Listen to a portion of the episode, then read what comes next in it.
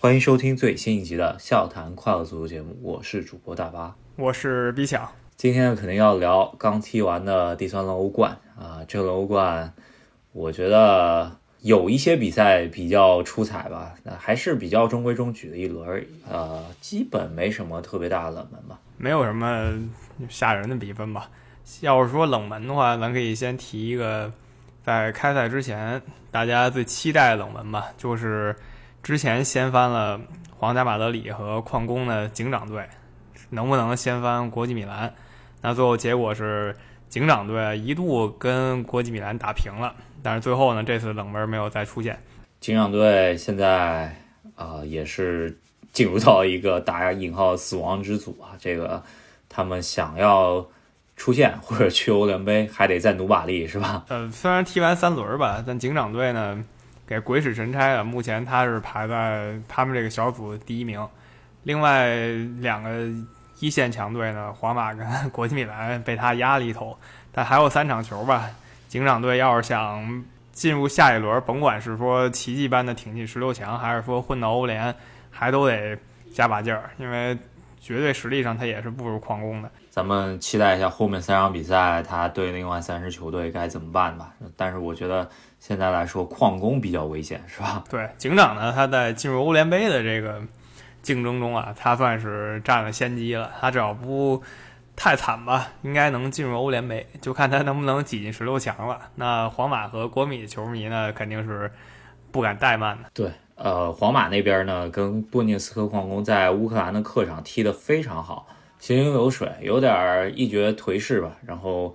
维尼修斯感觉是神级发挥吧？我觉得他，呃，越来越怎么说，有点球星的样子了，是吧？以前是可能五场有一场比较神的比赛，现在感觉比较神的比赛的频率越来越高了，是不是能捅破这个窗户纸进击一线球星的？咱们还得再看一看，是吧？感觉最近这七八年吧，欧洲就买这个南美球星买的太早了。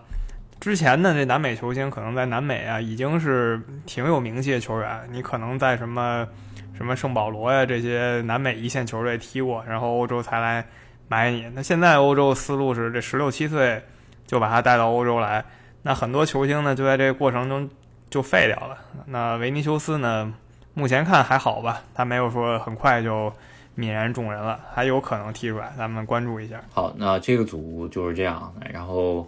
呃，另外一个组是曼城和巴黎这个组吧。然后曼城输给巴黎之后呢，我觉得他除了踢巴黎那场以外，真的是砍瓜切菜。对布鲁日客场，在，本来是巴黎踢的不太好这么一个客场啊，感觉曼城挺兵不血刃的啊，也是很早就取得非常大的领先，然后啊，布鲁日最终是只挽回颜面一球吧。我看了一下那个首发阵容啊，其实基本上也也把那个。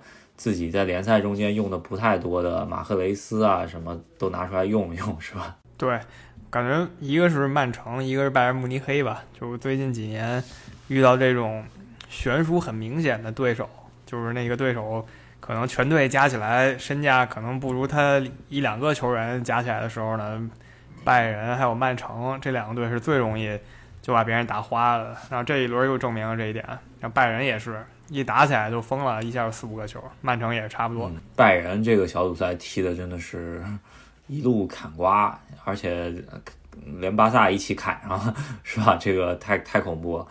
然后曼城这个组另外一场比赛比较好看，这个比赛我觉得是昨天呃最精彩的比赛之一了，就是。呃，首先内马尔作弊上官嘛，没有踢在看台上，感觉就是时装秀，是吧？巴黎这边肯定就希望靠另外两个巨星吧，姆巴佩还有梅西。啊，姆巴佩是进了一球，然后梅西呢进了一个球以后又打一个点球。上一场欧冠呢进了一个非常精彩的，这一场欧冠呢进球虽然不说多么惊艳吧，但是两个进球直接带来胜利，可以说已经把他他在巴黎这个位置给立住了。嗯。呃，巴黎这边感觉还是防线有一点不太稳定吧。这个金彭内也是好一场坏一场，啊，如果这么踢的话，他很难挑起大梁。我觉得巴黎是不是还得再考虑把这个位置换一下，或者说拉莫斯复出以后看一下。但我个人觉得拉莫斯复出，估计状态也不能回到以前这么强的吧，因为毕竟也是快一小一年没怎么踢球了，是吧？嗯，我也觉得，就是他这个年龄的球员呢，你要不然就得像 C 罗这样，老在这个顶级的环境里疯狂打磨，我觉得才能一直保持这个状态。如果说你这一年休息了，一年高挂免战，那很可能就回不到之前那个状态了。偶尔几场可能还能灵光一下，看看他是不是也走在。这个规律上吧，那莱比锡红牛这一场比较惨吧。本来这个球队过去几年还是能进到欧冠八强，甚至说一路冲击决赛的。有人这么说，他如果再稳定一点，甚至能冲击决赛球队。他现在来看，他今年小组赛算是完了，三战全败。那这一场跟巴黎这儿本来有一点机会占便宜，但没想到对方还是梅西啊站了出来把他拿下了。这场比赛可以说是他们小组赛踢的最好的一场比赛了。呃，梅西。两个进球，我觉得第一个进球主要功劳还是姆巴佩吧，往中间磕一下，这球很像国足那个呃洛国富那球啊，就是突入禁区，洛国富选择射门啊，而姆巴佩选择啊假射真传是吧？给梅西中间点了一下，然后梅西那球射的也是四两拨千斤嘛，打了一个很刁的角度打进去然后点球方面来说啊，梅西这个点球我感觉打了门将一个呃。说提前预判嘛，是吧？然后那个球，门将不动是肯定能扑掉，绝对是很简单的一个勺子点球，不能说技艺很高超，就其实就是看上去很轻松啊，但是这球是有危险的选择性。然后还有一个看点就是姆巴佩这个点球到底怎么回事？天天打飞机，那个欧洲杯刚打的飞机，这个梅西让给他了，然后又打了一次飞机，我感觉是不是姆巴佩以后踢点球会有阴影啊？对，有有的球员确实有心魔，以后干脆别踢点球了。就算你是世界一线球星吧，也可以不踢点球嘛，对吧？很多其实大牌他也不踢点球，并不是每一个前场就是大牌，然后关键时刻也站出来踢点球嘛，对吧？赫斯基肯定不踢点球。嗯，对我还真没怎么看过赫斯基大帝踢点球，是吧？那这就是 A 组吧。A 组刚刚说了，曼城砍瓜切菜，然后巴黎呢险胜。那另一个组呢，同一天进行的比赛。大家应该是更关注一点儿马德里竞技和利物浦。那利物浦最后三比二赢了马竞，他们是十二年来吧第一次在西班牙战胜西班牙球队。当然，你说那次决赛的话，因为那不是西班牙球队主场嘛，所以就不提了。上一次呢是零九年赢皇马，可以说同一个球场嘛，对吧？利物浦在欧冠决赛碰到热刺那场比赛是在马竞这个主场踢的。这场比赛应该很关注了，因为。马竞这边是肯定想抢分的，这个因为呃利物浦是排名积分比较高，高高在上，然后也是呃晋级的希望比较大吧，而马竞这边还得跟米兰和波尔图这边争一争，所以说马竞这边是很希望在主场抢分的，但是最终啊真的萨拉赫状态是真的非常好，是吧？萨拉赫现在连续九场比赛都有进球，已经是。打破利物浦的记录了，所以很多人就在说，就此时此刻吧，咱也不说什么今年怎么着，就说现在二零二一年十月份，萨拉赫可能是世界上最强的球员。这个我非常同意啊，特别是上周英超，你别看菲尔米诺帽子戏法，其实这个萨拉赫贡献非常大，是吧？嗯，对，没错，菲尔米诺呢算是呃机敏的门前捡漏帽子戏法吧，当然这也是另一种能力。那回到这场球吧。马竞一开始呢被利物浦给打懵了，利物浦的萨拉赫进了一球，那个球略有一点运气成分。然后第二个球呢是这个呃纳比凯塔进的，比较搞笑的一球吧，倒不是说这球本身有什么问题，就如果你去看他那个射门动作，反正我当时是差点笑出声了，因为他那个射门动作比较夸张，有点像跳那种大腿舞的感觉，一脚抡上去，然后他他他那个脚都快高过脑袋了，那一脚抡完以后，然后居然还抡进了。然后这个也很快，基本上刚开场就二比零了，有点感觉这个利物浦要兵不血刃的感觉，是吧？没想到又很快，呃，首先是格里兹曼碰了一下，对吧？对，呃，球员射门，然后格里兹曼稍微碰了一下，把球给碰进去了。呃，这也就是凯塔进完球没多久，可能五六分钟左右，然后格里兹曼又是靠自己的能力再进了一个球，然后比分直接就追平了。这个让马竞看到了本场比赛甚至一度能反超的希望，是吧？像特别格里兹曼还还是有挺多机会的，什么单刀啊什么的没进，是吧？上半场啊，我感觉马竞气势打出来了，然后利物浦呢，你可以感觉到心理上没没做好这准备。马竞呢接二连三，那机会真的是多如牛毛了。利物浦呢靠守门员各种神扑啊什么的。上半场算是坚挺下来，然后进入中场休息。这时候就非常想进入中场休息吧，你赶紧，大家得讨论一下，然后教练得骂一骂、拍一拍，然后调整一下，是吧？要不然真有可能马竞再多踢五分钟就要丢球了。那到下半场呢？没想到的是吧？格雷斯曼来了一个空手道，然后一脚踢上去，直接红牌了。这个抬脚动作感觉格雷斯曼以前有过，但是。呃，我不能说他是故意的，可能就是没看着，然后想去停球，一脚蹬脸上了，是吧？这个还挺挺疼的那一下，感觉。对，我觉得就是这种时候吧，有人就说是不是因为他不是故意的就不应该罚下？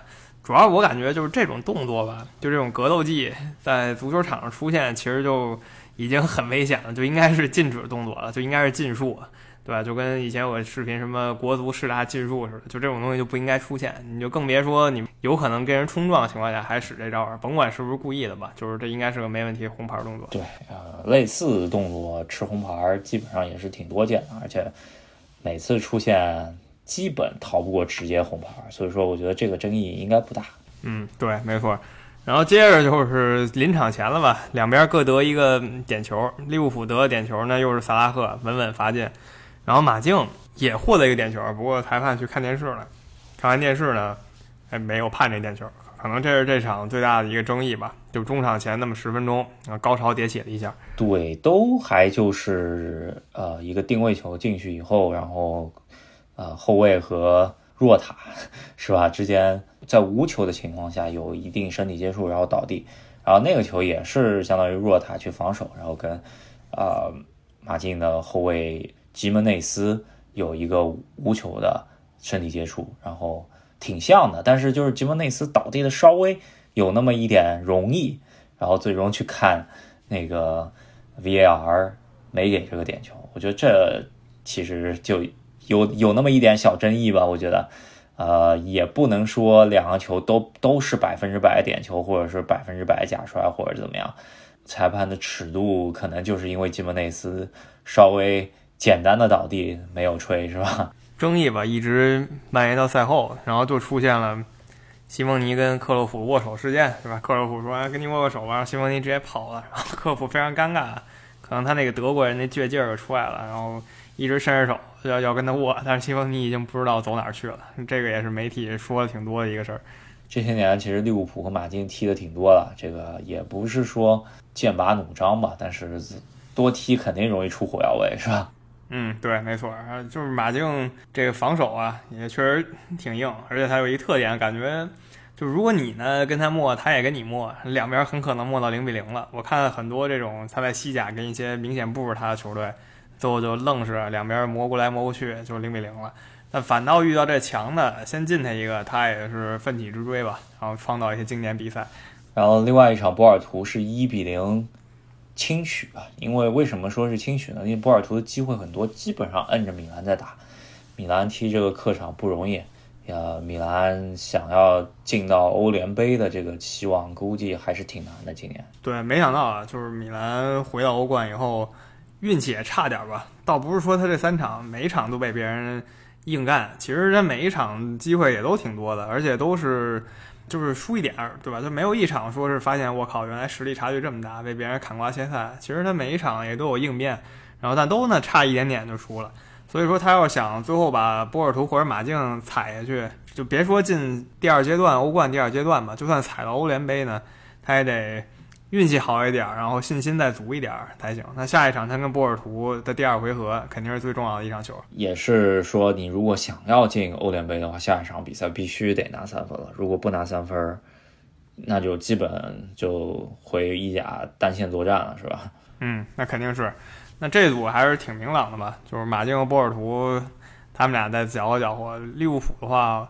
我其实感觉利物浦都可以欧冠稍微放一放了，因为这个英超啊什么的赛程还是挺激烈。然后如果已经三战全胜的话，未来至少三场欧冠里可以放一场，至少放一场，我觉得没什么问题。那说到英超吧，利物浦后面的英超对手就是曼联，这个也是英格兰西北部的一个。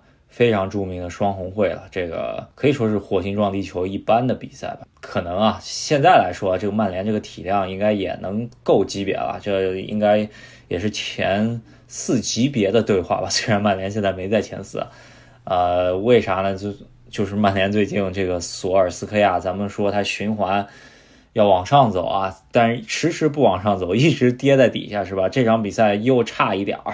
对，就是。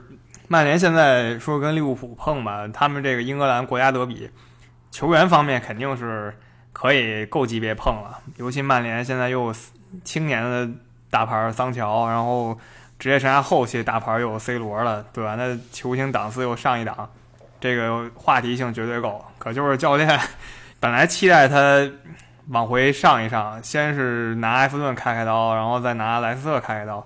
就没想到在联赛里呢，就这两个中上游队伍一个打平，然后跟莱斯特那场呢是一个完败，被人踢了个四比二。那回到欧冠，今天吧也是非常非常非常无敌侥幸，侥幸到最后又是 C 罗最后头球绝杀了。感觉现在曼联可能有一种想法吧，就是我不灵的时候就干脆就找 C 罗吧，反正 C 罗他射门也准，然后呢腕儿也大，对吧？靠他进球还是可以的。我我敢说上半场的话，其实。首发出来，首首先说吧，首发出来，我真觉得索尔斯克亚也没什么好做的调配了，就是一个大争议，可能就是博格巴不首发。那我也是觉得这个两场英超下来，博格巴都首发了，然后踢的效果确实不好，而且博格巴加 B 费加 C 罗这三个人，甚至加上青木啊，这个四个人前场基本上不逼抢，那。如果四个再来六个抢的话，六个抢对手可能十一个，呃，抢对手十个在场场的队员，那就很难去抢了，是吧？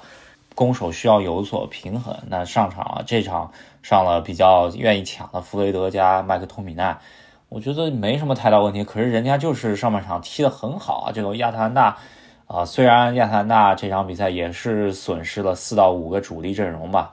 这场其实是个残阵来踢曼联的，但是上半场踢的就是非常好。对方主力中卫原来在这个尤文的德米拉尔这个球员啊，确实看上去很很有斗志，是吧？起码感觉亚特兰大呢，他是在执行自己的一贯套路的，然后就很轻松就执行成了。然后曼联呢，他下半场可能终于觉醒了一下，也是有不少侥幸吧。C 罗进球，我觉得一点都不奇怪，可能马奎尔那个球。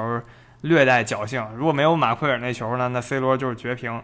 那绝平完了以后，索尔斯维亚今天算是彻底走不出这个球场了。那今天最后没想到赢了，他又可以至少再续命一周吧。呃，拉什福德呢，他那个射门啊，可能前几脚还在试一下，然后这一脚有水平嘛，对吧？这个角度非常刁，然后能踢出来这么一脚球。他其实年年纪不大吧，对吧？其实跟桑乔差不多的，然后。感觉这脚球，曼联其他球员可能也就 C 罗、B 费能踢出来了。我觉得桑乔和青木都不一定能踢得出来，是吧？曼联这个攻击群吧，感觉还得再打磨打磨，是吧？没想到踢到最后变成找 C 罗了。那那些快的年轻的球员呢？其实应该给他拉出机会来，然后让他禁区里射门啊，然后投球啊就行了。你不能指望让 C 罗冲刺吧，来回来去冲刺，这是不合理的。还有一点就是说。啊，这场球还有一个转折点，可能就是卡瓦尼上场，可能会帮 C 罗分担点前场的压力。然后他也是比较能冲，能啊突对方防线的。然后这样子的话，C 罗会有更多拉扯出来的机会吧。然后感觉青木和 C 罗一起上的情况下，那前场的给对手的逼抢压力就实在是太少了，是吧？这个。我给我觉得还是右路试试看用桑乔，然后加拉什福德，感觉拉什福德这状态或者他这个天赋的话，应该还是能够占据一个首发位置的。而青木这边是不是可能首发让给桑乔试试看？虽然桑乔这状态也不是特别好，但是之前一直是左路嘛，那看他如果用到右路会是怎么样的一个情况，是吧？是，那就看一下这周末英格兰国家德比吧。那曼联主场，但他这个几个月来状态就很疑惑，你也看不懂他到底是怎么回事儿，也没看清他到底哪一套阵容是他的优先阵容吧。而利物浦这边呢，其实牌儿很明显的，而且这赛季目前还没输过，就各项赛事还没输过，所以这场球呢值得期待。当然了，就算两个队都是状态最臭的时候，也是一个值得期待的比赛。主主要还是上一场客场，曼联也是。破了自己之前一个记录吧，就是客场不败记录啊，二十九场啊，这个被莱斯特直接给打爆了。然后马奎尔除了今天这个进球以外，我觉得一可以说从上一场到现在基本上是不及格的一个表现啊。看一下 下一场对利物浦，这个萨拉赫正好是他这一边的，看一下他能怎么防住萨拉赫，是吧？没错，就是萨拉赫现在状态正是最火热的时候，马奎尔呢有点。迷失，看看这样的对决吧。好，另外还可以看看像 C 罗回到英超以后，他现在面对英超第一流防线，他有没有什么破门的办法？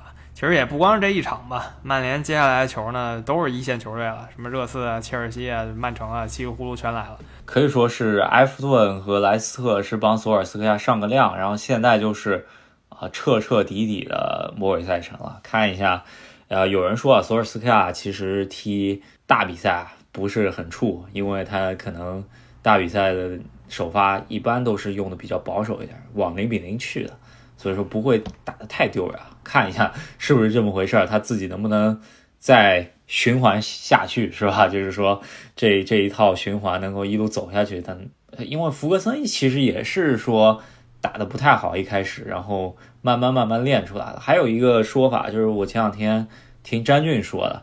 就是说，其实索尔斯克亚在上一轮比赛之前啊，其实就只替帮曼联执教第一百零三场然后科沃普在利物浦执教前一百零三场的时候，索尔斯克亚其实只比只比科沃普少拿两分，所以说他这样子一个成绩是可以接受的。那之后看一下索尔斯克亚能不能像科沃普一样能够。度过这么一个艰难、困难、艰难的开局，然后帮助球队能够重建，然后一路拿到英超和欧冠，是吧？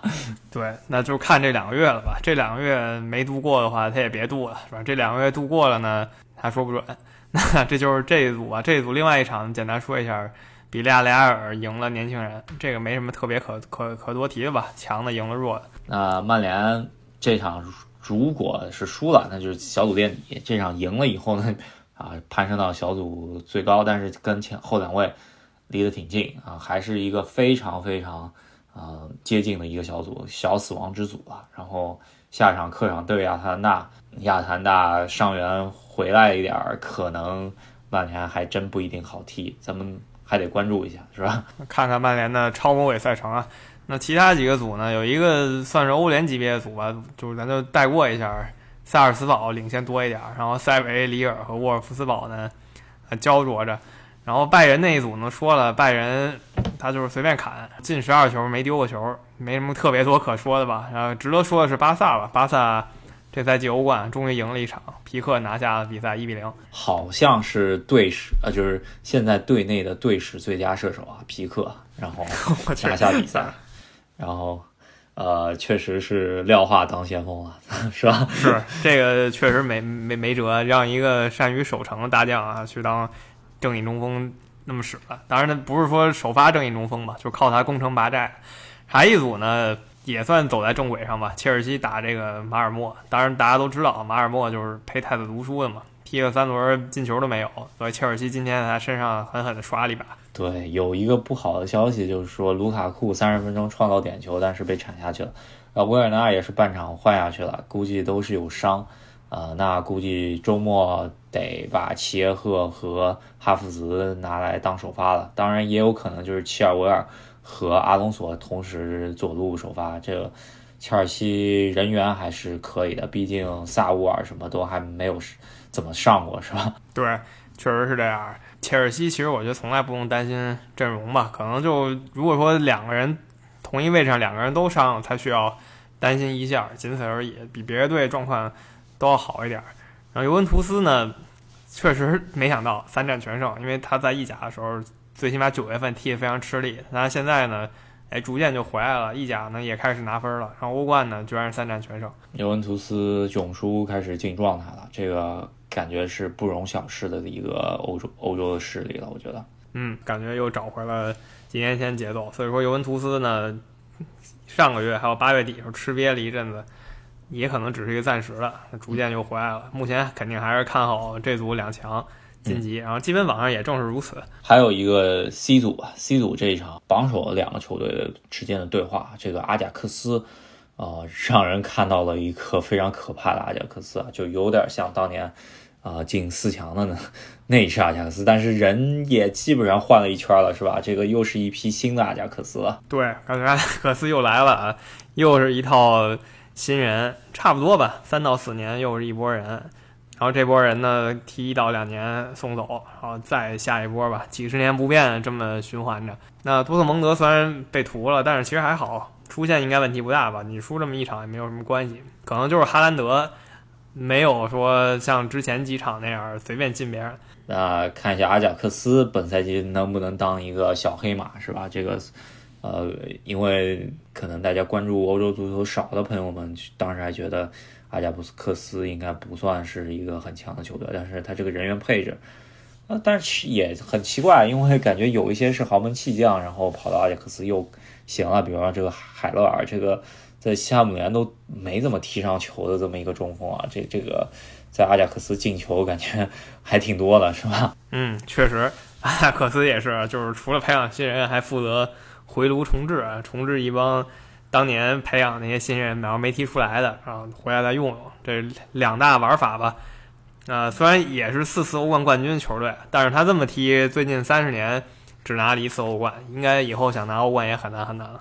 看一下吧，今今年能不能像像上次那样把。把皇马掀翻的那只阿贾克斯吧，是吧？会不会创造那种小黑马，能进个八强、四强了什么的，是吧？对，没错。欧冠是这样，除了欧冠以外，还有一个大新闻吧，就是纽卡斯尔联炒教练，这也是今天的事儿，把混了两年多的史蒂芬布鲁斯给炒了。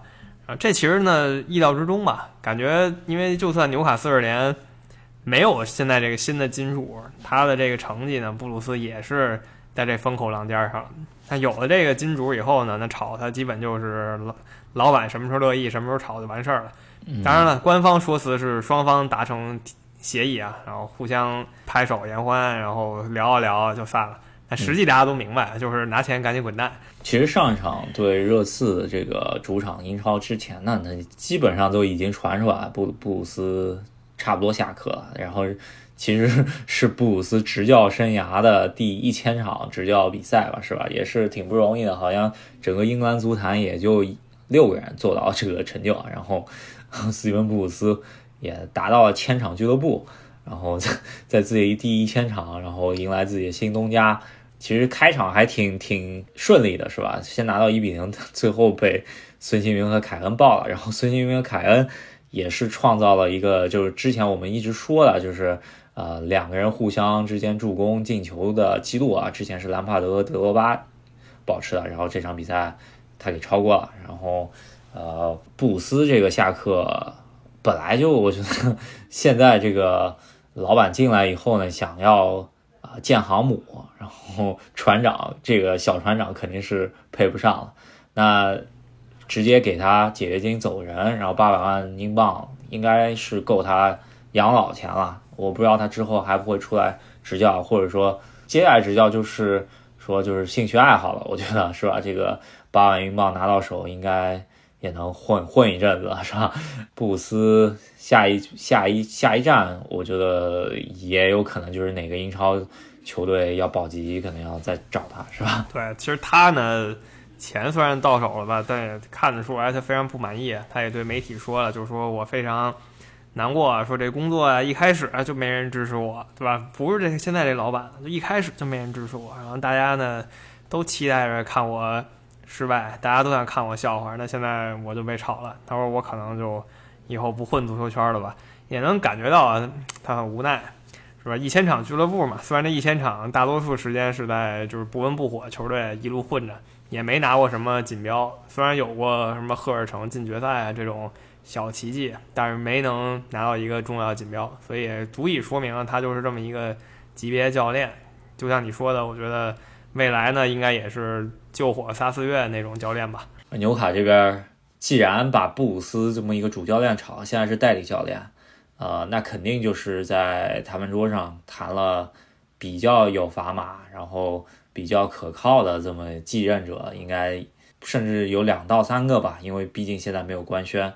啊，现在吹的比较凶的，可能就是啊乌拉圭人之前前罗马的这个丰塞卡，还有就是有说杰拉德的，有说罗杰斯的，还有说兰帕德的。兰帕德这个是从吉鲁那边传传出来了，就是吉鲁说，如果纽卡请兰帕德的话，我愿意给纽卡啊 踢个一两年球，是吧？嗯，对，我觉得。现在就真的众说纷纭吧。一线的大牌教练呢，可能就一个孔蒂，但也有小报说孔蒂自己说了不去纽卡素。